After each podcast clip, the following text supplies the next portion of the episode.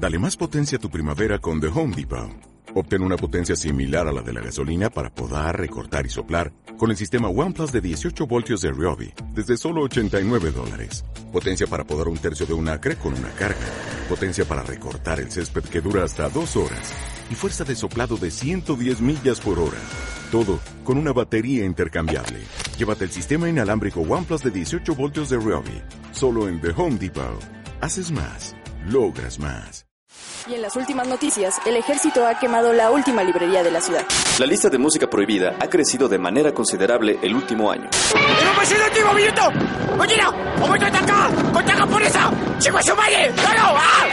¡Seguimos informando para Freak News! Transmitiendo desde la capital del imperio, Freak Noob News, lo último que queda. Hola amigos y bienvenidos a Freak Noob News, su podcast de cultura nerd. Los saluda Aldrich como cada semana y en esta ocasión vamos a continuar con el camino a, los premios de la Academia, vaya, los BAFTA. Y pues tenemos también una interesante lista de películas las cuales vamos a reseñar o de las cuales vamos a hablar el día de hoy en este programa. Hoy toca hablar de Jojo Rabbit, Los Dos Papas, 1917 y Judy. Así que pues vamos a estar muy cargaditos de buen cine. El buen Mike, el buen Miguel tuvo la osadía de ver la película de Cindy la Regia, pero como se darán cuenta no se encuentra en esta edición, pero pues espero que nos comparta su opinión en un próximo programa, damas y caballeros. Recuerda sus- suscribirte en caso de que te guste el programa. Nos encuentras en Spotify, iTunes, iBox, Mixcloud, TuneIn, este Google Podcast, entre varias retransmisoras más como Freak Noob News. Eh, suscribirse es completamente gratis y de igual manera pueden checar nuestro canal de YouTube en YouTube. Vaya, nos encuentras como Freak Noob News, en donde subimos reseñas, algunos comentarios, algunas reviews, algunos unboxing, compras del mes y demás contenido ñoño que tanto nos encanta. Ya por último, síguenos. Ah, bueno, también si no usas YouTube, si no te agrada mucho esta red social, puedes eh, seguirnos a través de Facebook como Freak News o Instagram igual Freak News para poder checar los videos. En Facebook los subimos prácticamente al mismo tiempo que en YouTube. Y en Instagram tardamos un par de días más debido al formato que eh, necesita eh, la, la plataforma. Más que nada porque es este... mm, ¿Cómo se dice? Es... eh, eh, en MP4, algo así, nosotros convertimos en otro formato, pero pues Ah, también la duración, ¿no? ¿no? No puede haber videos tan largos en Instagram. Pero pues, damas y caballeros, están también ahí para que puedan seguirnos y checar todos los videos que estamos produciendo. Redes sociales, pues ya saben, este Instagram, Twitter, este Tumblr nos encuentran como Freak Noob News, a donde subimos buenos memes y algunas buenas notas de la cultura nerd. Y sin más, pues vamos a iniciar hablando de un cómic del cual tenía, bueno, de, ya tenía rato que no hablábamos de cómics. Y aprovechando que no tengo aquí este, que me encuentro completamente solito, pues ¿qué les parece si hablamos de el cómic de Snot Girl, volumen 1 y volumen 2? Porque pues este, este programa también habla, en este programa también hablamos de cómics, damas y caballeros. Creo que el último programa que hablamos de cómics fue el del primero de enero, la conteo de los mejores películas y cómics de la década y después de ahí no hemos vuelto a hablar de, de, de, de, de toda esta cultura nerd que tanto nos encanta. Ahora sí que sin más, iniciamos con la reseña de Snot Girl, cómic publicado por Panini. Niño, su padre no habla en serio. Por supuesto que sí, March. No volveré a ir a la iglesia nunca. Homero, ¿en verdad vas a renunciar a tu fe? No, no, no, no, no, no, no, no, no, no, no, no. Mm, Bueno, sí. Y continuamos con el Freak Noob News Podcast y en esta ocasión vamos a estar hablando de Snot Girl volumen 1 y volumen 2 escrito por Brian Lee O'Malley e ilustrado por Leslie Hahn con ayuda de Mike, Mikey King y Mary Odomo. El primer volumen es llamado Cabello Verde y que es volumen 1 de 2, publicado en México por Editorial Panini. El primer volumen reúne los números 1 al 5 y tiene un costo de portada de 229 pesos. Mientras que el volumen 2 reúne los números del 6 al 10 y son los mismos creativos. La parte de la hipnosis se lee de del creador de Scott Pilgrim. ¿Quién es ella? Lottie Person es una glamorosa bloguera de moda que vive de lo mejor, o al menos eso es lo que quiere que pienses. La verdad es que sus alergias están fuera de control, sus amigas son personas terribles, su novio la cambió por alguien más joven y tal vez asesinó a alguien. Este es el primer volumen de Snotgirl y nada volverá a ser igual. Algo que me llamó mucho la atención de este cómic es el arte. Vaya, el arte es demasiado fancy, o sea, es literalmente como si estuvieras viendo una revista de modas y lo logra de una manera bastante buena. Aquí sí está Leslie Leslie Hong, la artista detrás de esto de estos pinceles junto con Mikey King, quien es el encargado del color, se han dado la tarea de investigar cómo diablos es una revista de modas, cómo diablos es algo en este mundo y lo han transportado de buena manera al mundo de los cómics. Brian Lee O'Malley ha sido el escritor de títulos como Seconds, como Scott Pilgrim, por lo cual pues ya podemos darnos una idea de que esta no va a ser una historia de una bloguera de moda convencional. Snot Girl es una chica que si bien es una influencer y tiene millones de seguidores, también es una persona que detrás de las apariencias vive en una depresión bastante bastante notable al notar que su vida es completamente falsa.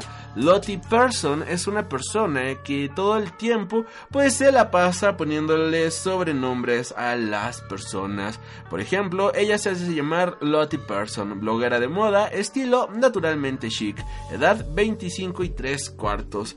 Ella pues tiene la costumbre de tener un almuerzo con sus amigas, el cual es el almuerzo de las odiosas y en este almuerzo se reúne también Megan Foster, también conocida como Norm Girl o chica normal, estilo aburrido y normal, edad 23-27, a quien le importa.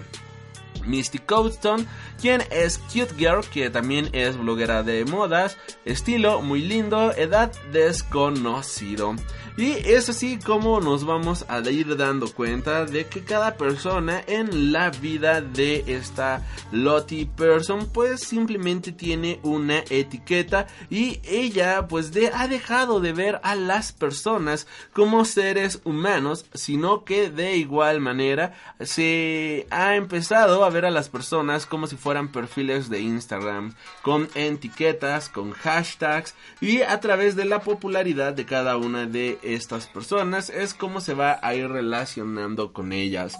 Su novio pues ha dejado a esta Loti por una chica más normal, más tranquila y esta Loti no puede encontrar, no puede entender por qué diablos ha sido abandonada por una persona que no está a la altura de ella, por alguien tan normal, por alguien tan común y corriente. Ella no se da cuenta de que pues al final del día hay algo que está mal en su forma de ver el mundo. Lottie suele ir por un café todas las mañanas y lo pide de una manera bastante específico. Semi cafeinado con leche de almendras descremada y un poco de jarabe de lavanda. Eh, eh, vaya, seamos honestos, ¿quién diablos pide ese mismo café? Y ahí, el día que estaba pidiendo su cafecito, conoce a una chica a la cual decide apodar Cool Girl, debido a que es una chica completamente des... O sea, despreocupada, es una chica que es completamente alegre, es una chica que, que, que, tiene una, un ánimo a todo lo que da, bastante fuerte, bastante fuerte en muchos sentidos. Y esto es algo que sorprende por completo a esta Lottie, porque ella todo el tiempo se la pasa pensando en mil cosas. Todo el tiempo se la pasa pensando en cómo va a vestir el día de hoy. Todo el tiempo se la pasa pensando en qué es lo que va a llevar, qué es lo que va a comer, qué es lo que va a hacer, cómo va a combinar su outfit, qué va a hacer. O sea, todo, todo tiene una vida ya súper programada y esto le empieza a generar muchísimo estrés y demás. Es una persona que arregla tanto su vida que al final del día, cuando no sale como ella lo esperaba, pues considera que ha sido un día completamente arruinado y que ya nada ha valido la pena. Por ejemplo, nadie fue al desayuno de las odiosas y entonces ella considera que ha sido un completo fracaso, ¿no? Y al ver a esta chica completamente alivianada y que al mismo tiempo es completamente hermosa y que tiene el mismo gusto en café, pues es como wow, o sea, no sabía que esto era posible.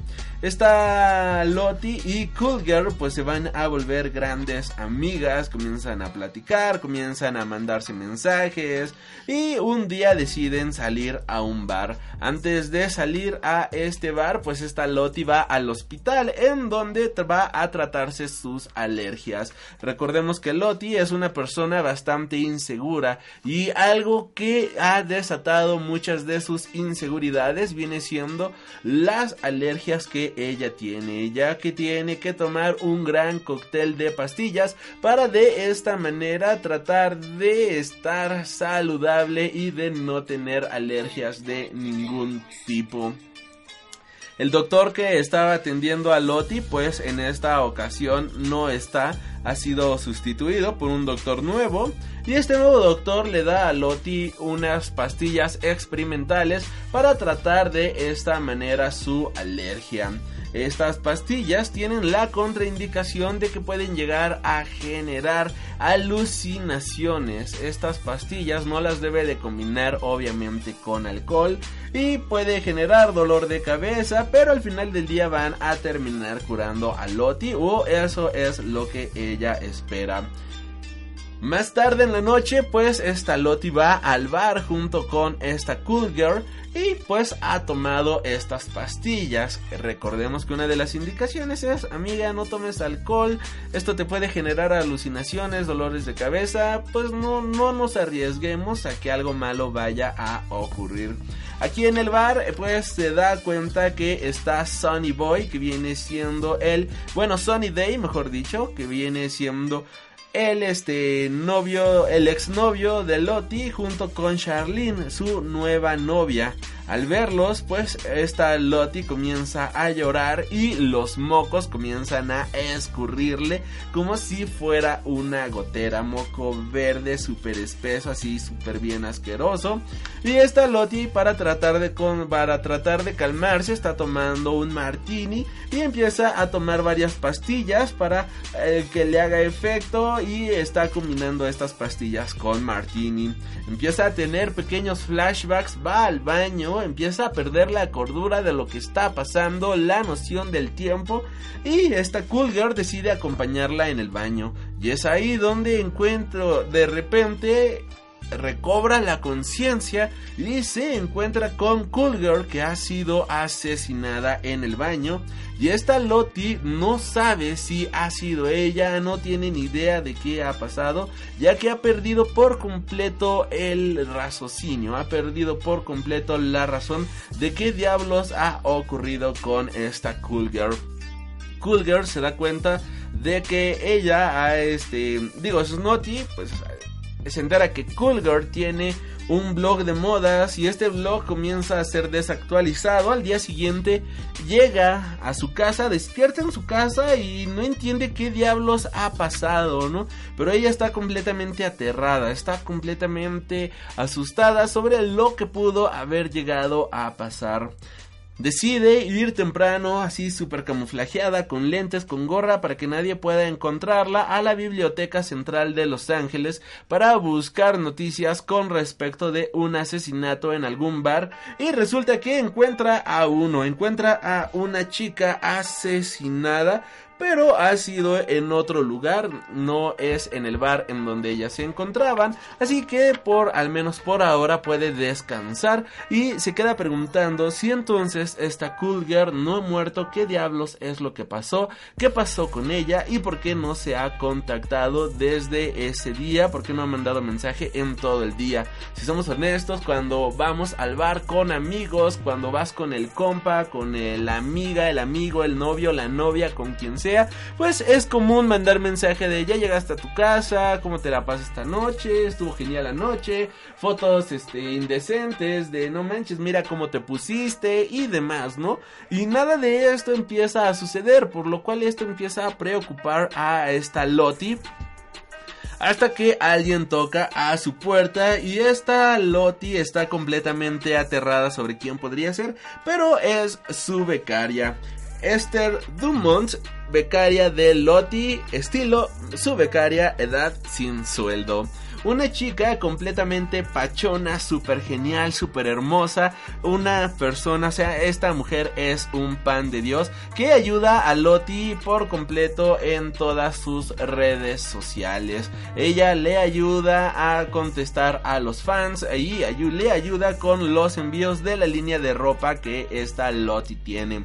Y entre estos envíos se da cuenta de que una de sus pedidos, una de, la, de los envíos va a ser enviado hacia Charlene, que viene siendo la nueva novia de su exnovio. Esto pone como furiosa a esta Lottie, ya que considera que esta Charlene trata de estarla imitando, trata de este trata de ser esta trata de ser esta Loti a través de ocupar su ropa buscando de cierta manera una manera de imitarla y de esta manera puedes terminar enamorando muchísimo más a Sonny Boy. Esta Loti pues, está completamente consternada, no entiende qué diablos ha pasado, no entiende el mundo, digamos que su vida color de rosas está dando un giro de 180 grados y dice, ¿sabes qué? Pues voy a hacer el desayuno. Al estar completamente nerviosa se le cae un huevo y a la hora de que el huevo se truena logra ver de nueva cuenta el cadáver de esta cool girl ahí en el suelo con toda la cabeza estrellada y la sangre que está ahí alrededor. Han pasado nueve días ya después de el asesino, bueno, después de que esta Cool Girl ha desaparecido y las, este, las deciden hacer de nueva cuenta el desayuno de las odiosas. Esta Snotty ya toda acabada decide ir junto con ellas y es ahí donde esta cute girl menciona que esta Caroline es este ha desaparecido y que no ha posteado absolutamente nada en su blog de moda. Y resulta que Caroline pues viene siendo Cool Girl, la chica con la cual esta Snotty ha salido y que ha visto su cadáver. Aquí llama la atención que no ha posteado absolutamente nada, no ha habido absolutamente nada de ella y ella está completamente preocupada, aterrada de lo que podría llegar a suceder. Pasando de tema, pasando de hoja, esta Snotty comienza a acosar a esta Charlene, comienza a buscarla, comienza a ver qué está sucediendo y se da cuenta de que esta Charlene pues tiene demasiadas cosas de esta Snotty. Digamos que por alguna extraña razón esta Charlene está tiene una obsesión bastante seria con Snotty, con esta con la buena Lottie y esto es algo que fastidia por completo a esta chica. Ya aquí también nos introducen a un nuevo personaje y viene siendo el detective John Cho, un detective que trabaja para la policía, pero que él no quería llegar a ser detective, sino que quien era el detective era su padre, quien enfermó de gravedad y en sus últimos momentos decidió, le dice a su hijo, que por favor tú continúa con el legado policial de la familia, a lo que él como todo noble japonés acepta. Posteriormente resulta que el padre pues al final del día no se murió y no le pasó absolutamente nada y él se quedó con el cargo. Pero pues lo que a él le apasiona es la moda y no estar ahí en el mundo de los policías ni nada por el estilo. Junto con esto, pues nos vamos a ir dando cuenta de que él pues está investigando el asesinato de una chica. Él está, ah, él está investigando el asesinato de una bloguera de modas y es aquí donde de nueva cuenta volvemos a ver la imagen del cabello de Cool Girl que está rodeada de sangre y esto llama muchísimo la atención. Y cuando creemos que Kulger realmente ha muerto, pues le manda un mensaje a Snotty y le dice, Oye, este, hola Snotty, no he sabido de ti, aún tengo muchas preguntas acerca de bloguear y eso este, vamos a vernos, que no sé qué, ¿no? Y esto saca por completo de onda a Snotgirl, porque es como, o sea, yo te vi morir, ¿qué diablos ha sucedido? ¿Qué diablos ha pasado? ¿Qué es lo que, este, qué, qué, qué diablos es lo que está pasando aquí? Decide llamarle esta Snotty a Cool Girl, pero pues no vemos que la llamada sea contestada ni nada por el estilo. Ya posteriormente esta Esther ayuda a esta Snotty a arreglarse para una fiesta a la cual han sido invitadas y resulta que Norm Girl pues se va a casar y pues se va a casar con un tipo completamente varonil, completamente fortachón, que al final de cuentas viene siendo una persona la cual pues no es este esta Snotty, eh, esta Lottie, pues considera que está fuera de su estatus, ¿no? O sea, ella lo ve y dice, ¿cómo diablos una mujer tan normal como tú se consiguió un galán tan brutal como este mono? En esa misma fiesta se encuentra el exnovio de Lottie y obviamente también se encuentra su nueva novia.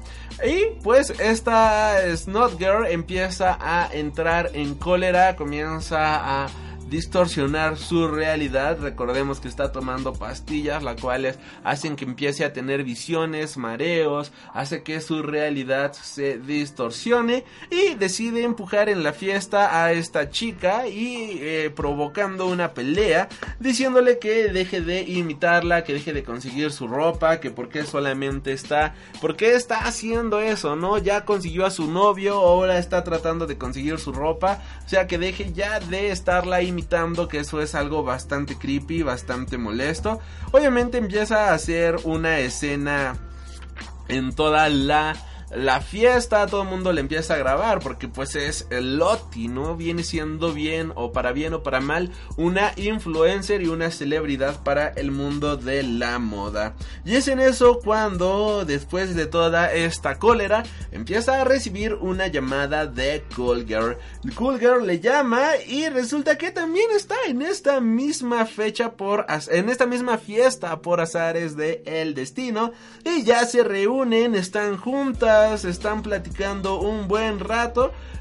Dicen, ¿sabes? Oye, ¿qué onda, no? ¿Qué acaba de pasar acá? Y esta Loti trata de disculparse y dice, bueno, vamos a relajarnos en una habitación de la casa. Abren una habitación y se encuentran con el prometido de esta Norm Gary y está completamente desnudo, ahí mostrando el sword a todo lo que da. Así es como este personaje llama a su miembro el sword, haciendo referencia a el mecha de los Power Rangers.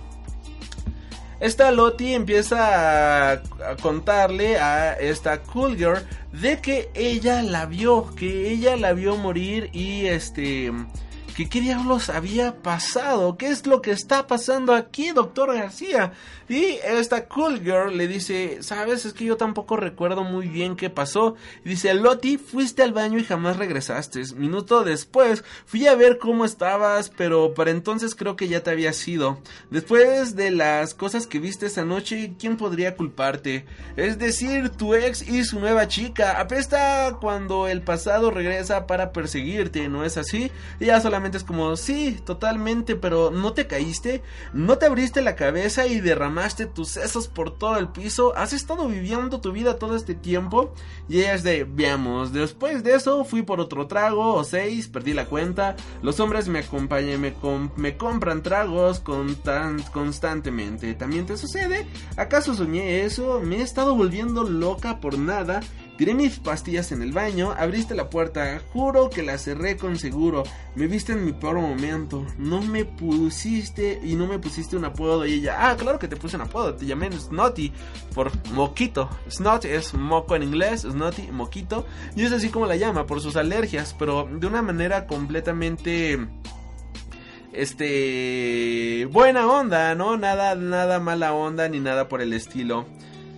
Al día siguiente va con el doctor y le dice, oye doctor, he tenido visiones, he tenido algunas alucinaciones, no entiendo qué es lo que está pasando. Recordemos que cada que esta Snot Girl ve a esta Cool Girl, pues es este... Mm, cada que está tomando sus pastillas y el doctor le dice, has combinado tus pastillas con alcohol y a ver si repasamos, estuvo tomando alcohol en el bar estuvo tomando alcohol en la fiesta. Así que sí, sí ha estado tomando alcohol.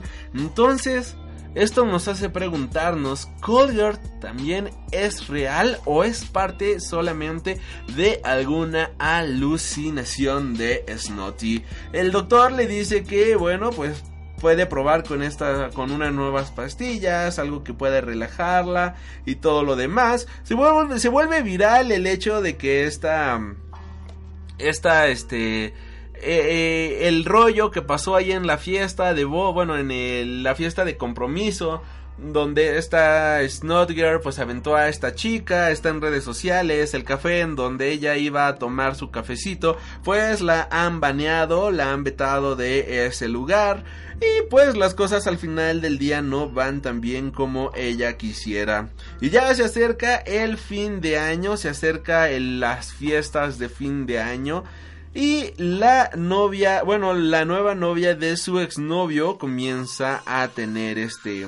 Sigue comprando su ropa y ella sigue obsesionada con Snotty y de manera de burla le enseña que ha este que ha comprado incluso sus panties de la línea de ropa que ella ha sacado. Algo que sigue fastidiando por completo a Snotty. En esta fiesta de fin de año también, bueno, antes de la fiesta de fin de año, el detective decide entrevistar a esta Snotty diciéndole, a ver, ¿qué está pasando aquí? Estoy resolviendo un crimen Tú no tienes nada de culpa en esto, pero pues son solamente algunas preguntas que hacer por protocolo, ya que pues a la persona asesinada fue una influencer de moda, a ti te vieron cerca de el lugar y pues al final del día creo que podrías llegar a conocer a la persona o saber si es que algo ha llegado a suceder. En esto, bueno, pues Resulta que Loti resulta ser completamente inocente en lo que ha sucedido. Esta. Este. La, la, la exnovia de. Digo, la novia, sí, actual de este Sonny Boy. Pues esta, esta Charlene está con esta Snotty en la fiesta de fin de año, resulta que ahí se reencuentran y le pide disculpas, le pide perdón por todo lo que ha pasado. Esta Snot y ella pues están tomando alcohol, las cosas no están bastante claras, está el conteo de fin de año y al llegar al feliz año nuevo, pues esta Charlene decide besar a esta Snot Girl, a lo que ella le responde con un ¿qué haces? Si es ya es no sé, pensé que había una vibra y esta Snot Girl dice sí, sí hay una vibra de feliz año nuevo no una vibra de dame un beso de lengua, lo que ella dice, lo siento, estoy, tonta, estoy totalmente confundida, estoy demasiado ebria, perdóname por favor. Y es ahí donde aparece de nueva cuenta Cool Girl y ella empieza a darse cuenta y pues esta Snot Girl se saca de onda de nueva cuenta de por qué apareces en este preciso momento, qué está pasando y la cabeza de Snot Girl digo de Cool Girl comienza a llenarse de sangre y ella le pregunta, ¿acaso está sangrando? Y dice, Loti, esa noche... Y esta, este, Charlene le dice, Loti, esa noche en el bar, entré al baño cuando te fuiste y había sangre por doquier. Era su sangre. A lo que ella, esta Cool le responde, Loti, está borracha, te está molestando. Y esta chica le dice, Loti, espera, tienes que escucharme, yo sé algo que tú no sabes. Y bueno, esta, Lot, esta Cool Girl al parecer, o esta Loti, toma por el pecho a esta Charlene y la terminan empujando la empujan de un este balcón en donde no había absolutamente protección y ella cae como si hubiera sido asesinada. Y es ahí donde termina el primer volumen. Vemos esta tragedia vaya que ha sucedido y pues las cosas están tomando un camino completamente creepy completamente diferente a lo que todo el mundo nos hubiéramos llegado a imaginar. Y ya para el segundo volumen, pues todo empieza en el capítulo 6. Y esta Snot Girl, Norm Girl y esta Cute Girl están en un funeral, están hablando al respecto de alguien que ha fallecido. Y resulta ser que la persona que ha fallecido, pues no era una persona sino que quien falleció era el perrito de Cutie Girl. Y eh, esto nos hace dar un respiro porque por el momento podemos darnos cuenta de que eh, esta Shirley no ha muerto, sigue viva en algún punto ya nos enteramos en dónde diablo sigue viva y resulta que después del accidente ella ha quedado en coma y este Sonny Boy va a visitarla todos los días esperando el momento en el que ella logre despertar. Aquí nos damos cuenta de que ya han pasado casi seis meses desde el accidente y nos introducen a un nuevo personaje. Este, este nuevo personaje dice que conoce de muy buena manera a esta Caroline que viene siendo esta cute, esta cool girl y bueno, pues la conoce porque ella, eh, porque él es su hermano. Y le dice que le hace de muy buena falta a su hermana ver a estas Snotty. Porque pues digamos que las cosas no están de buena manera. Así que estas Snotty y Coolger vuelven a quedar después de seis meses.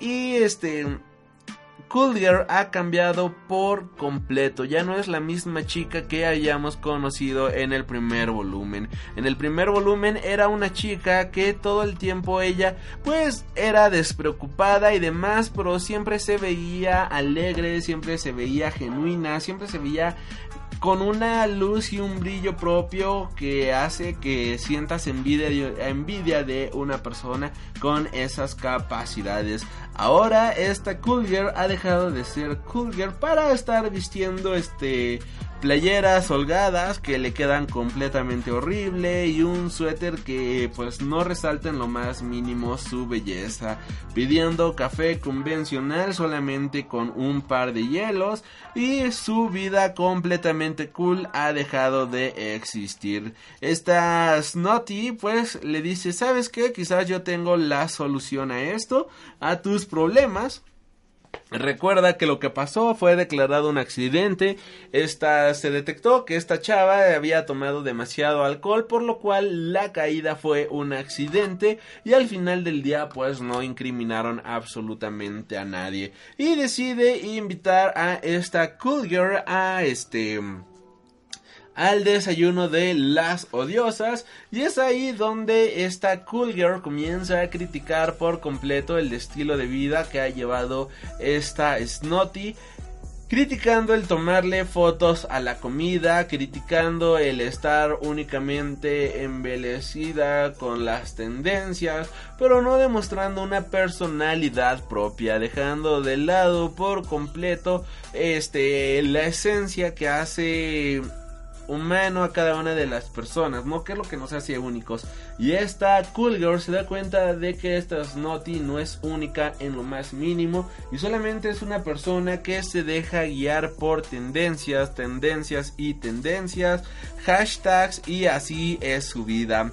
También vemos de nueva cuenta a esta Esther, a su becaria, a la amadísima becaria, pero en esta ocasión Esther pues ha conseguido un nuevo trabajo, pero no sabe cómo decirle a esta Snotty, un trabajo en donde realmente le pagan y pues va a crecer más como persona y pues esto va a ayudar muchísimo a su currículum.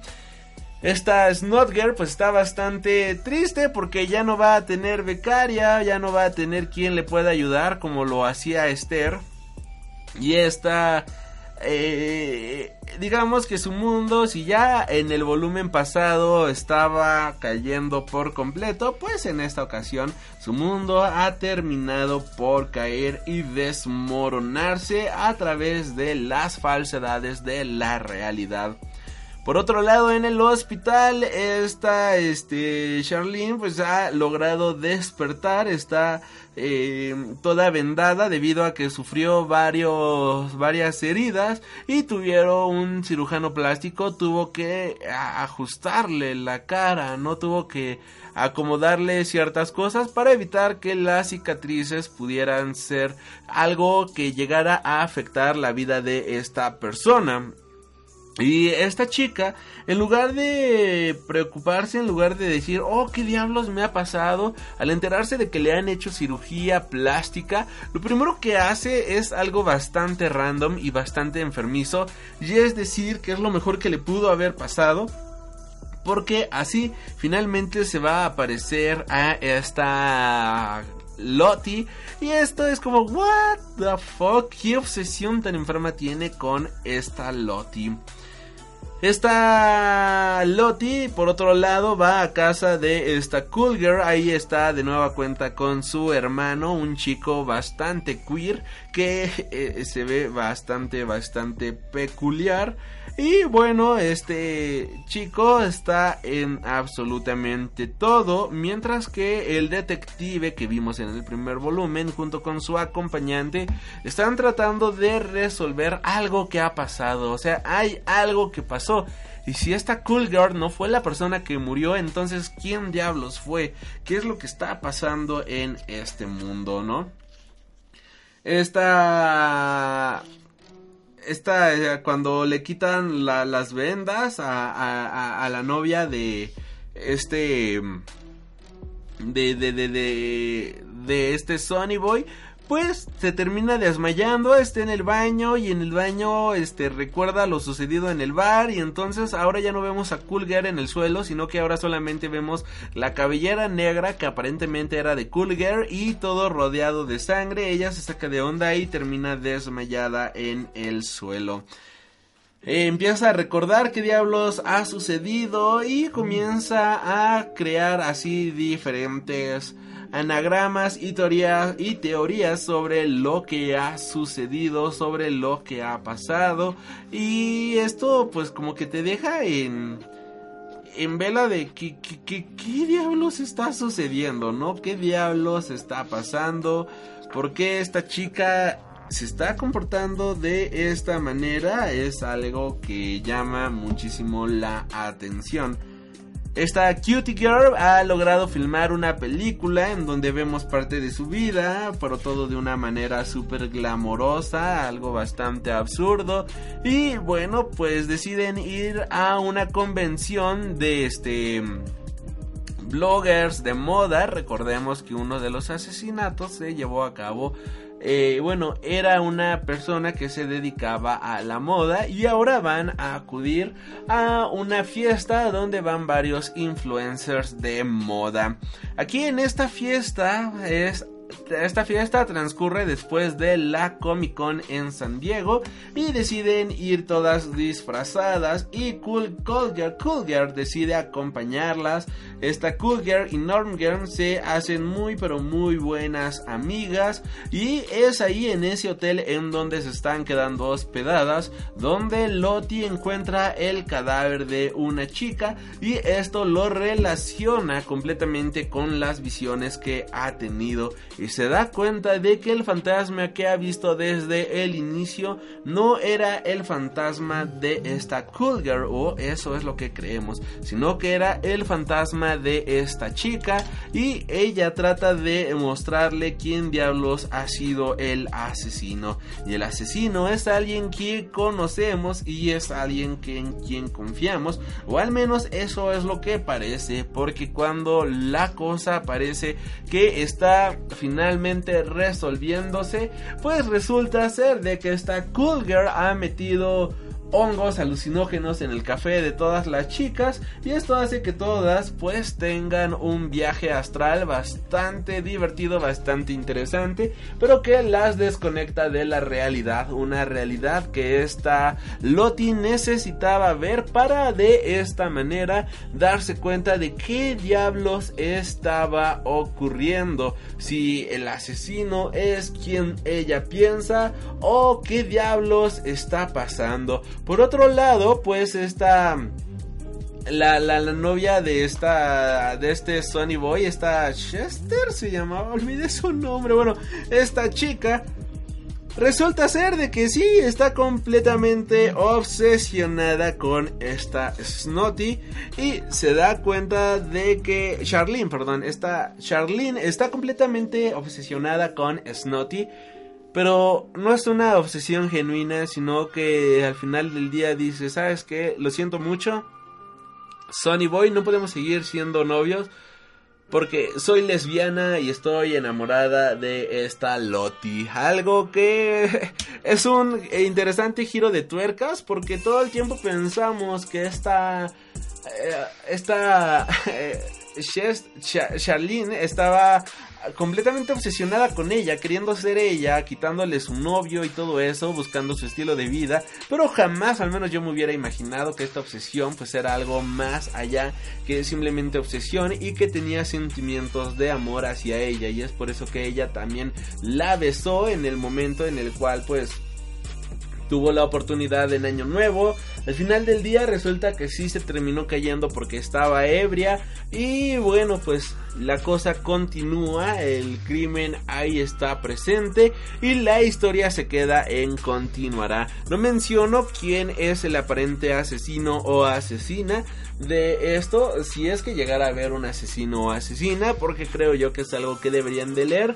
Y hasta aquí la recomendación comiquera del el día de hoy. Esto es Snot Girl volumen 1 y volumen 2.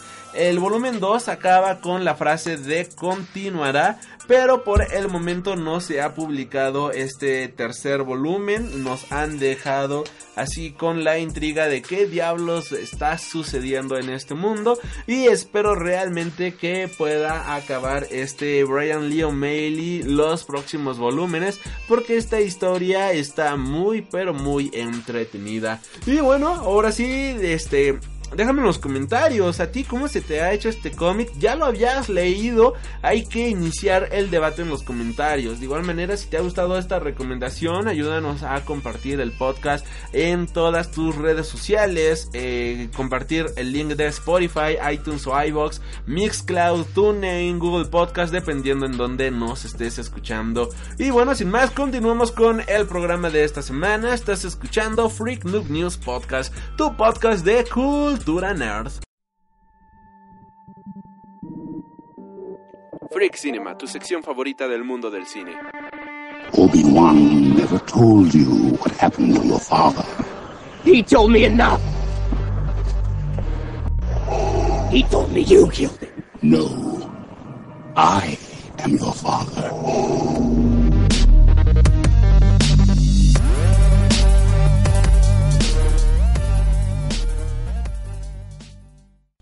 Regresamos aquí al Freak Noob News Podcast y en esta ocasión, damas y caballeros, vamos a continuar hablando de eh, la película de Judy, película biográfica de drama y romance que ha llegado a México este fin de semana, protagonizada por Renee Wellsworth en el papel de Judy Garland. Judy Garland, si les llega a sonar este nombre a todos los cinéfilos amantes del teatro musical y sobre todo a las personas amantes de la música, pues fue la una actriz cantante que protagonizó entre otros papeles más en su carrera de más de 40 películas a esta Dorothy en El Mago de Oz. Esta película nos va a contar los últimos meses de vida de esta Judy Garland en donde ella se ve envuelta en una gira en Londres en el invierno de 1968, meses antes de su fallecimiento. Una gira que tuvo que hacer por necesidad más que por simple gusto, ya que no tenía ni un solo peso para caerse muerta, así literalmente, y estaba completamente necesitada porque no tenía casa, no tenía nada para eh, ofrecer a sus hijos, pues, fue a Londres y hizo una gira toda sold out para una gira de conciertos, vaya en sold out, en un recinto bastante prestigioso. Y de hecho todavía se conservan los audios de la última presentación de Judy y algunos videos, por lo cual pues si les llama la atención después de ver esta película, cómo fueron estos conciertos realmente, si fueron así muy acertados o no, pues pueden checar en YouTube sin ningún problema los audios. Ahora bien, esta película es dirigida por Rupert Gold, que es un director que anteriormente nos ha traído producciones como True Story o The Hollow Crown. Eh, recientemente, su, bueno, su trabajo más reciente obviamente es Judy. Y también eh, fue el director de King, el rey Carlos III. No tiene una filmografía bastante grande, solamente ha dirigido cinco películas contando esta. Eh, y dos para televisión. Una fue una película para televisión que es la de El Rey Carlos III.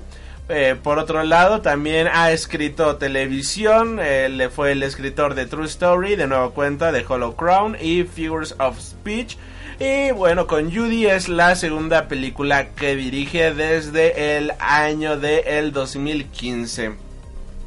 Ahora, la dirección es buena, pero no es algo completamente espectacular. Aquí lo espectacular es la actuación de Renée Selwer que nos va a mostrar a una Judy en todo el sentido de la palabra. Copió a la perfección la manera en la que esta actriz gesticulaba, copió a la perfección su voz, Copió a la perfección incluso sus movimientos, sus más mínimos detalles. Y gracias a esta gran interpretación es que esta actriz ha estado nominada y ha ganado el Globo de Oro a Mejor Actriz, el, el premio del Sindicato de Actores a Mejor Actriz. Está nominada al Oscar a Mejor Actriz y la verdad es que se lo merece sin ninguna duda. Es lo mejor que tiene la película y lo mejor de todo esto es que toda la película recae en sus hombros, o sea, la película se llama Judy y al mismo tiempo esta cinta sirve como crítica al medio del entretenimiento, al medio del entretenimiento hollywoodense, en el cual eh, también podemos ver parte de la infancia de Judy, en donde ella quería ser una niña normal, vaya, entre comillas, que quería comer papas fritas, quería comer un pastel, pero por la vida que llevaba, ella se veía imposibilitada de todo esto. No podía ni siquiera festejar su cumpleaños en la fecha donde era su cumpleaños, porque tenían que venderle la exclusiva desde antes a una revista y ya tener preparadas y editadas todas las fotos y todo el montaje de la fiesta de cumpleaños perfecta. Una vida bastante difícil, una vida bastante dramática que tuvo un desenlace, bastante deprimente. Aquí vemos una mirada bastante íntima a la vida de la actriz en la cual lentamente cae en la depresión, una depresión que se venía acumulando desde la adolescencia, desde su más temprana juventud. Y al final del día, pues ella es una humana. Al final del día, muchas personas llegan a olvidar que los famosos también son humanos de carne y hueso. Ah, tan humanos como tú, como yo, como cualquiera que nos esté rodeando. Y ver cómo son sometidos a grandes eh, a grandes rutinas que son completamente agotadoras y son realmente inhumanas, pues es una crítica bastante interesante al mundo de Hollywood. Tristemente, eh, reitero, la dirección es bastante convencional, la historia es demasiado buena, pero si la dirección hubiera agarrado quizás unos tonos más dramáticos, si la dirección hubiera sido quizás un poquito más exigente, hubiéramos tenido una de las mejores películas de este año. Aún así es una excelente película que si no la han visto, de verdad vayan a verla. Es una película autobiográfica, creo que muchos ya conocen la historia de Judy.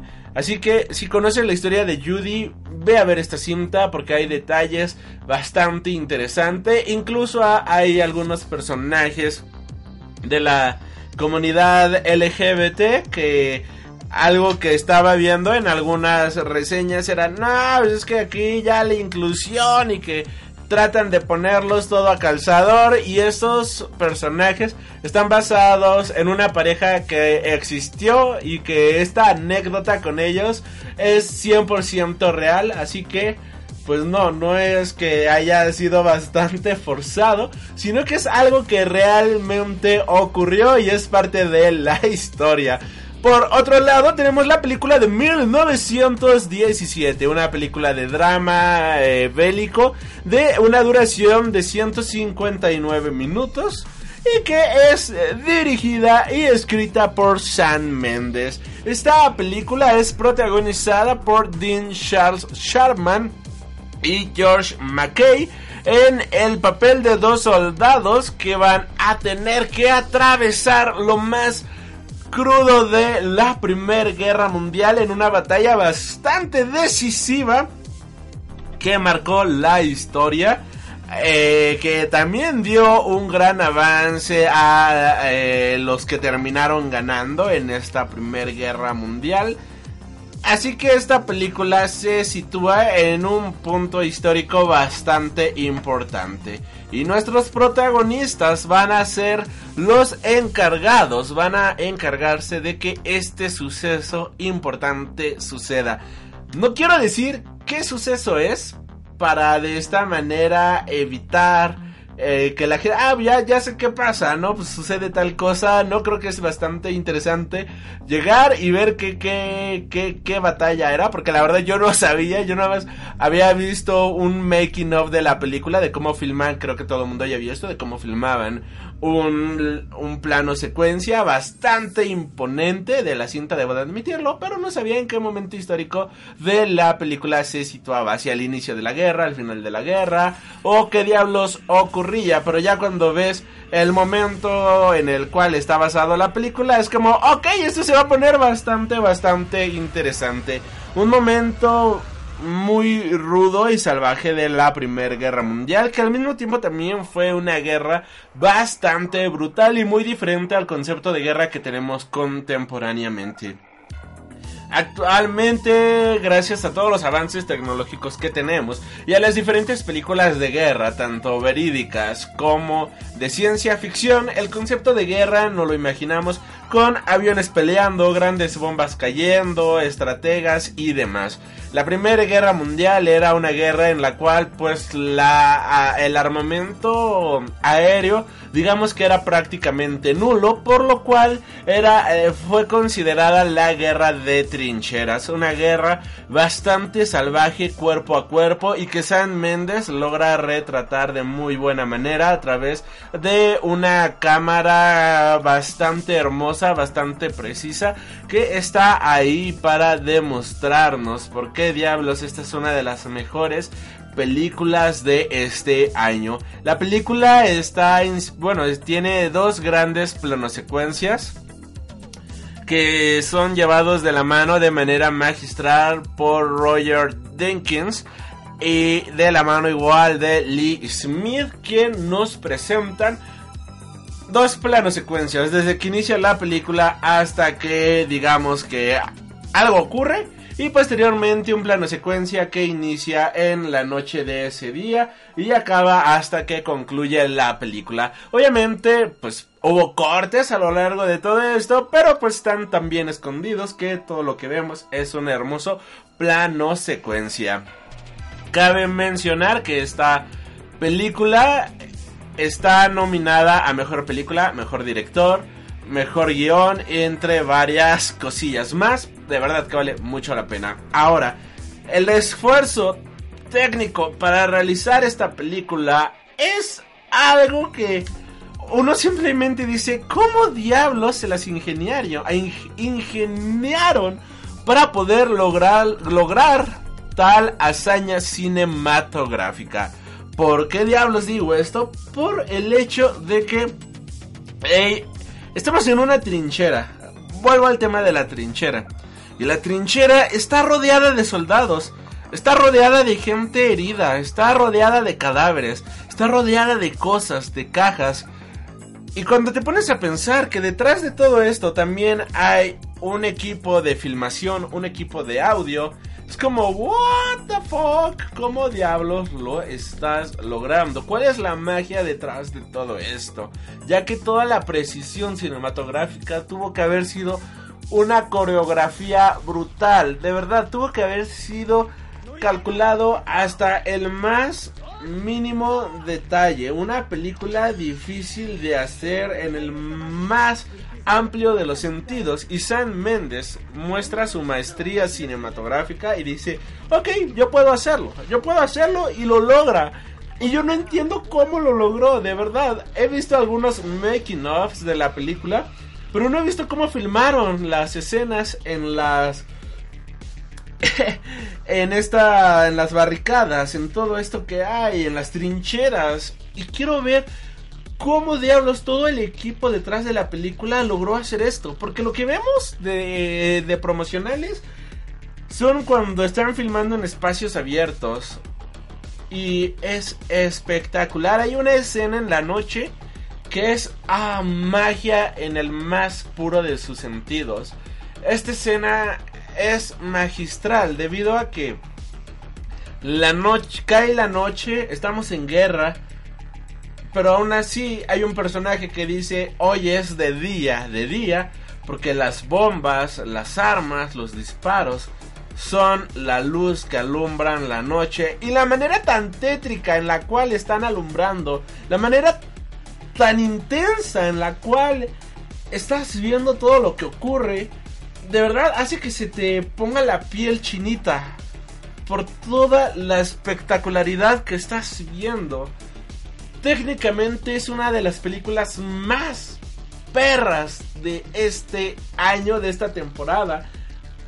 Porque lograr esta hazaña cinematográfica, de verdad, de verdad que no cualquiera. Y la cerecita en el pastel. Es que aquí el plano secuencia no solamente es para mamar de que, oh miren, yo soy aquí un director completamente soberbio que sabe cómo filmar un plano secuencia. No, no es el director tratando de decir, pues yo... Ustedes harán plano secuencias, pero mi película es un completo plano secuencia. No. Aquí lo que tenemos es que el plano secuencia sirve para poder meterte de una manera completamente única a lo que estás viendo en la pantalla grande. En la pantalla grande. ¿Por qué? Pues porque la manera en la cual está filmada esta cinta es... Tú estás al lado de los soldados. Todo el tiempo tienes un acercamiento bastante personal con ellos. Incluso puedes ver cara a cara a los soldados en las diferentes situaciones.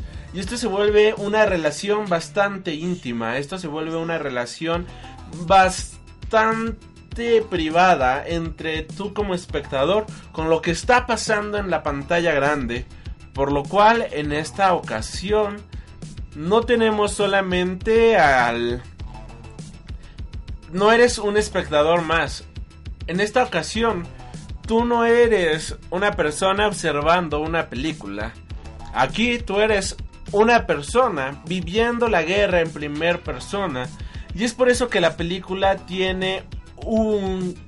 Pero un gran este impacto en la sociedad, en el mundo, y es por eso que ha ganado tantos galardones a mejor película.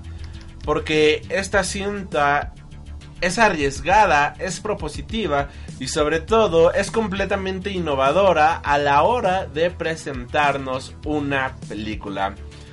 De verdad, vayan a ver 1917. Es una de las mejores cintas que van a ver en esta temporada. Creo que esto lo voy a decir de todas las películas de hoy, diablos. Y qué bueno que tengamos buen cine, carajo. Qué bueno, me alegro mucho. Eh, si tienen la oportunidad de ver esta película en una sala IMAX o Dolby Atmos, por favor háganlo porque la experiencia es todavía más envolvente. Ahora nos vamos con Little Woman o Mujercitas. Película dirigida por Greta Gerwig, que ha sido ya también nominada al premio de la Academia anteriormente por la película de Lady Bird, igual una joya del mundo de la cinematografía. Y basada obviamente en el libro de Louisa May Alcott del mismo nombre, Mujercitas o Little Woman. Esta película es protagonizada por Cyrus Romnan en el papel de John Marsh, Emma Watson en el papel de Meg Mark, Florence Pugh en el papel de Amy Marsh, Elisa Scallen en el papel de Beth Mark, Lauren Dern en el papel de Marmy Marsh, Timothy Chalamet en el papel de Theodore Lewis Lawrence, eh, Tracy Letts en el papel de, en el papel de Mr. Dashwood y Bob O'Durkin en el papel del papá de las niñas, entre varios personajes más.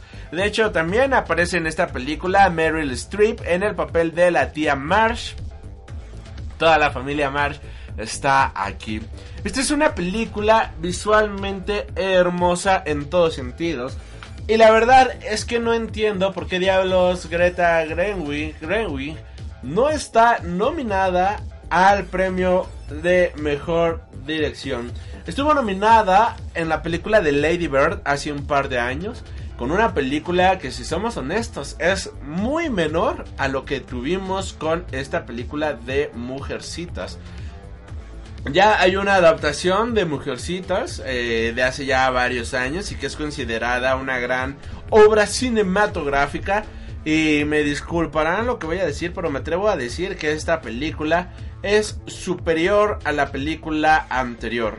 Es una película que va muchísimo más allá, es muchísimo más arriesgada y sobre todo tiene una dirección brutal en todo sentido. Tiene una dirección que realmente es apantallante porque cuida hasta el más mínimo detalle lo que estás viendo en pantalla. Tiene una narrativa bastante hermosa y actuaciones precisas con diálogos exactos. Es una película a la cual no le sobra ni un diálogo y ni una escena.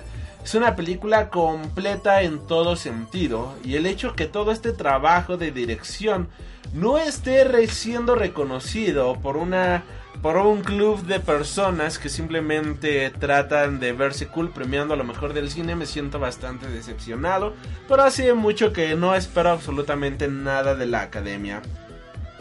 Volviendo al punto, esta película de Mujercita nos va a contar la historia de John Marsh, que va a ser una escritora que va a velar por su familia y siempre va a estar tratando de, de procurar lo mejor para ellas, para sus hermanas, para su mamá y su papá que se encuentra en la guerra. Emma, lo, bueno, también vamos a conocer a sus demás hermanas, a Meg, interpretada por Emma Watson, que va a ser una chica, pues, que busca el amor, que busca algo más tranquilo, algo más convencional. También tenemos a Amy y a Beth, mientras una es una excelente pintora, tenemos que otra sabe tocar el piano de manera bastante espectacular. Y cada personaje tiene su propio talento, cada personaje tiene su gran habilidad vaya en el mundo y nos vamos dando cuenta a lo largo de esta cinta de que es una familia bastante particular cada personaje obviamente tiene un diálogo de empoderamiento, cada personaje tiene una perspectiva bastante interesante de la manera en la cual se ve el mundo y lo hace de una manera increíble debido a que aquí nada está metido por calzador. Y es lo que comentaba este con una amiga con la cual vi la película de que wow, esta película sales de verla y sales motivado porque es una película que habla sobre el progreso. Es una película que habla sobre no rendirte, sobre no decaer. Y está explicado de una manera increíble. Y es triste que muchas personas pues tengan esta absurda idea de que, ah, es una película llamada Mujercitas. Yo como soy hombre no la voy a ver porque pues no se le vaya a caer el... No se me vaya a caer el nepe, damas y caballeros. Y pues esta idea completamente absurda, vaya, no, que, que he visto en muchísimos comentarios de Twitter, pues está triste porque es, debido a este pensamiento completamente retrógrada se están perdiendo de una excelente película. Como bien menciono, es una película a la cual, este, ¿cómo decir? Es una película la cual tiene un discurso que llega a todo público y está hecho de una manera tan orgánica y tan hermosa que la verdad me alegro muchísimo de que existan estas películas actualmente. Era algo que es algo que es necesario, es algo que es completamente útil para esta sociedad contemporánea y ojalá, ojalá más personas eh, les agrade este esta manera de hacer cine es una película hermosísima en todo sentido, la cual va a llegar a más de una... No deja a nadie indiferente, vaya, de verdad. No puedes ver esta película y quedar indiferente ante, ante las situaciones que te presentan. Situaciones de arrogancia, situaciones de pérdida, situaciones de dolor, situaciones de pena. Es va magistral, estoy encantado de Mujercitas. Nunca he leído el libro, pero sí espero leerlo próximamente porque es increíble. Continuando con las películas de esta ocasión, tenemos Los dos papas, película que se estrenó el 20 de diciembre del año pasado, película de Netflix y que pues no había tenido la oportunidad de ver. Eh, de hecho había grabado una reseña de esta película, pero se perdió. No sé por qué, pero se perdió. Película dirigida por Fernando Meireles, protagonizada por Anthony Hopkins y Jonathan Pierce. Anthony Hopkins en el papel de el Papa Bergoglio. No, Anthony sí, no, Anthony Hopkins en el papel del Papa Benedicto o el Cardenal Ratzinger y Jonathan Pierce en el papel del Papa Francisco o el Cardenal Jorge Bergoglio. Wow, madre de Jesután, qué buena película. Al inicio yo tenía duda de esta película, porque para ser muy honesto yo pensé que solamente iba a ser propaganda católica, solamente iba a ser propaganda la cual nos iba a adoctrinar, ¿no? De cierta... que iba a tener cierto adoctrinamiento y qué equivocado estaba y me alegro de haber estado equivocado debido a que esta es una película que habla al corazón en muchísimos sentidos porque es una película bastante íntima que nos va a mostrar el momento en el cual el Papa Benedicto eh, tomó la decisión de dejar el papado y la manera en la cual Bergoglio se convirtió en el nuevo papa. Nos va a contar partes íntimas de la historia de cada uno, así como secretos bastante oscuros que al menos un servidor no conocía y que cuando te pones a googlearlo es como... En la película lo ponen de una manera increíble, pero todavía la realidad supera la ficción, maldita sea. O sea, la película de por sí ya es fuerte y se dejaron muchísimas cosas por detrás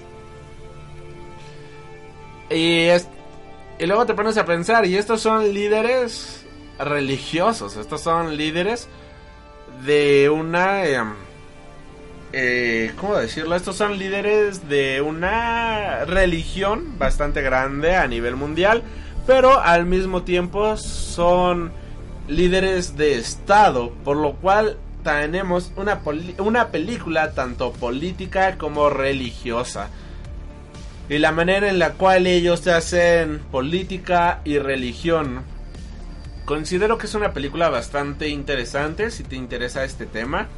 Al mismo tiempo es una película bastante buena si estás alejado del mundo de la religión, si estás alejado del catolicismo, creo que es una película que no es necesario saberte el Padre Nuestro o el Ave María ni nada por el estilo, porque es una cinta que no se enfoca en la religión, vaya, sino que solamente nos muestra el lado humano de estos líderes políticos y religiosos. La actuación de Anthony Hopkins, vaya, creo que es... ¿Qué más podemos decir de este señorón? Y por otro lado, pues yo no conocía a este actor Jonathan Pierce, no estoy seguro de... Jonathan Price, perdón, veamos aquí en IMBD quién más ha sido. Pues ha salido en películas como 007 de 1997. Eh, La buena esposa, tampoco vi esta película. Este Run, no vi esta película. De Provide All People, no vi esta película. El hombre que mató a Don Quijote. Ok, no, no he visto nada de lo que él ha participado. Con razón, pues sí, no. No conocía a este gran actor. Y me alegro, me alegro de haberlo conocido. Qué bueno. Y ya por último, la película que acaba de llegar a los cines esta semana. Jojo Rabbit. Una película de comedia, drama y obviamente una película bélica que nos narra los últimos momentos de la Segunda Guerra Mundial, en donde la guerra era lo más rudo, maldita sea, estaba en el punto más cruel e intenso. Y en ese momento de la historia está Jojo Rabbit. Me acuerdo de esta película y tengo algunas lágrimas aquí guardadas. Pero bueno, vamos por partes. Esta película es dirigida, escrita por Taika Waititi y basada en un libro de Christine Lunens que va a llevar el nombre de Sky Giant, algo así. Que nos va a contar la historia de un niño de 10 años que es un fanático nazi. Y no solamente eso, sino que tiene como mejor amigo a Adolf, ah, bueno, mejor amigo imaginario a Adolf Hitler. La película es protagonizada por Roman Griffin Davis en el papel de Jojo, Thomasin Mackenzie en el papel de Elsa, una niña judía que Jojo va a descubrir en la película, Scarlett Johansson en el papel de Rosie, la mamá de Jojo, eh, al mismísimo director Taika Waititi en el papel de Adolf Hitler, como anécdota eh, él fue el encargado de dar vida a Adolf Hitler debido a que absolutamente nadie quería interpretar este papel en Hollywood, pero bueno. Tenemos a Sam Rodwell como el Capitán Klesendorf, Rebel Wilson en el papel de Fraulein Ram, Alfie Allen en el papel de Finkel, Stephen Morgan en el papel de Dirt, Archie Yates en el papel de Yorkie, un niño que de verdad van a amar en todo sentido, entre otros personajes más. Esta película... Ah, ¿qué, ¿qué, podemos decir de esta película? Ah, mi corazón. Esta película es bastante, bastante fuerte. Y tiene, si no me equivoco, una de las escenas más intensas de el mundo de la industria cinematográfica contemporánea. La película empieza como una comedia en la cual nos van a presentar a Jojo que está completamente emocionado porque va a vivir un fin de semana increíble.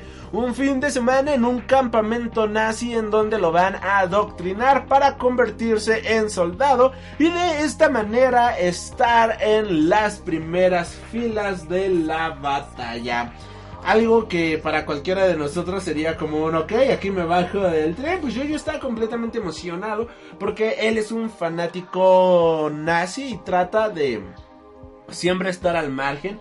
Ve a Hitler como a su propio dios y esto pues ya es como, oye amigo, creo que tienes problemas, eres un niño de 10 años, no puedes estar tan emocionado por esto, ¿no? Ya vemos que en este campamento les enseñan a los niños a usar armas y de igual manera pues tienen bonitas actividades como hablar de judíos, sobre los cuernos que tienen, sobre sus poderes para leerte la mente y que son gente completamente mala. Al mismo tiempo pues queman libros, creo que eso ya lo dije, tienen este bonito pasatiempo de quemar muchos libros, distribuir propaganda, matar animales inocentes. Y es aquí donde Jojo, pues un día tienen un entrenamiento con granadas y sufre un accidente, lo cual lo deja de cierta manera este inhabilitado para estar en el ejército, ya que ha sufrido pues grandes eh, heridas que lo han dejado marcado tanto físicamente con varias cicatrices como una pierna con la cual pues ya no puede caminar de manera correcta y pues alguien así no sirve en el ejército y Jojo se siente completamente triste, está decaído, está así que no puede ni siquiera verse al espejo porque le ha fallado al Führer. Conocemos a su madre interpretada por Scarlett Johansson, que es una persona la cual está tratando de buscar la paz. Es una persona la cual todo el tiempo está en búsqueda, en búsqueda de la igualdad social y trata de promover un mensaje de igualdad, trata de promover un mensaje el cual pues pueda el mundo ser un lugar un poquito mejor, vaya. Y es aquí donde pues entra en conflicto con su propio hijo, porque Jojo es un fanático es como un fanático religioso del nazismo a más no poder, e incluso en manera de anécdota nos comentan que Jojo estuvo en shock durante cuatro semanas cuando se enteró que su este abuelo no era una persona rubia. Y esto pues era algo que a él lo decepcionaba completamente porque él pensaba que su familia toda era completamente rubia y todos eran arios, así por generaciones y generaciones y cuando se enteró que su abuelo pues era una persona no rubia sino castaño, o sea castaño, pues para yo yo fue de no puede ser, trágame tierra. Dos puntos de vista bastante opuestos que se van a encontrar en un discurso que reza en favor de la igualdad, que reza en contra del odio, contándonos una historia que inicia como una comedia bastante alegre y que termina con una película bastante seria y que literal necesitas un maldito pañuelo al lado de ti porque es bastante desgarradora, bastante fuerte. Y me alegro que los trailers no la hayan vendido como una comedia porque yo quería ver, yo me imaginaba que la película era algo absurdo y al final del día lo absurdo queda de lado para demostrar, bueno, o sea, lo absurdo solamente sirve de apoyo para demostrarnos una realidad bastante cruda, bastante fuerte y que de verdad tú exiges, tú pides esta absurdez porque llega un momento en lo cual te duele, te duele todo lo que está sucediendo y Taika Waititi sabe cómo, cómo dirigir una maldita película. De verdad, este hombre es un jodido dios de principio a fin. Es una película, no sé si para todas las edades, pero al menos sí para adolescentes y adultos. Si tienen un niño y vieron el tráiler de, ay mira, esta película es comedia, vamos a llevar a, a, Pepito de 5 años, no lo haga, compa, de verdad no lo haga porque es una película bastante fuerte. Es como si le pusieras a un niño la película de la tumba de las luciérnagas. Obviamente no así de sad, pero pues no va a entender el contexto, no va a entender lo que está pasando, pero si tienen este tiempo de poderse dar la oportunidad de hablar de todas estas desgracias, creo que el contexto se entiende de muy buena manera. Una de las mejores películas de la temporada, como he dicho en todo el programa, y es que es así. Si tienen la oportunidad de ver una de estas películas, por favor, háganlo. Y sobre todo, si tienen la oportunidad de ver cintas como 1917, Jojo, háganlo. Creo que es de lo mejor que hay actualmente en la cartelera. No por infravalorar a las demás. Pero, ah, hijos. Yo, yo creo que es la película más arriesgada que está compitiendo actualmente por una estatuilla en cualquier premiación y creo que se lo merece absolutamente todo. Es una película completa al 100%, es una película íntegra al 100%, una dirección magistral, actuaciones sorprendentes. Y ah, quiero llorar por acordarme de ese mal de ah, de un par de escenas, pero no no no no llorar, no llorar. Vamos, vamos, vamos. Alégrate. Y bueno, damas y caballeros, creo que hasta aquí vamos a ir dejando el programa del día de hoy. Suscríbete para más contenido cada semana. Vean Jojo Rabbit. No me voy a cansar de, de decirlo. Vean Jojo Rabbit. Yo soy Alri. Este. Síguenos para más contenido cada semana. Sigue nuestro canal de YouTube, ya sea YouTube, Facebook o Instagram. Nos encuentras como Freak Noob News. Suscríbanse, es gratis, compártanlo, también es gratis. Y nos estaremos reencontrando. Hasta la próxima. Y bueno, nada más por último, por último, este, si vieron una de estas películas, por favor, dejen en la cajita de los comentarios cómo se les hizo esta película. Estas películas, por favor, nos ayudan muchísimo sus comentarios, ya que esto hace que se vea actividad en el podcast y comience a hacer eh, un podcast que se empiece a recomendar de manera automática. Ahora sí, gracias y nos estaremos, nos estaremos reencontrando hasta la próxima. Has tenido el honor de escuchar Freak Noob News, tu programa de cultura geek.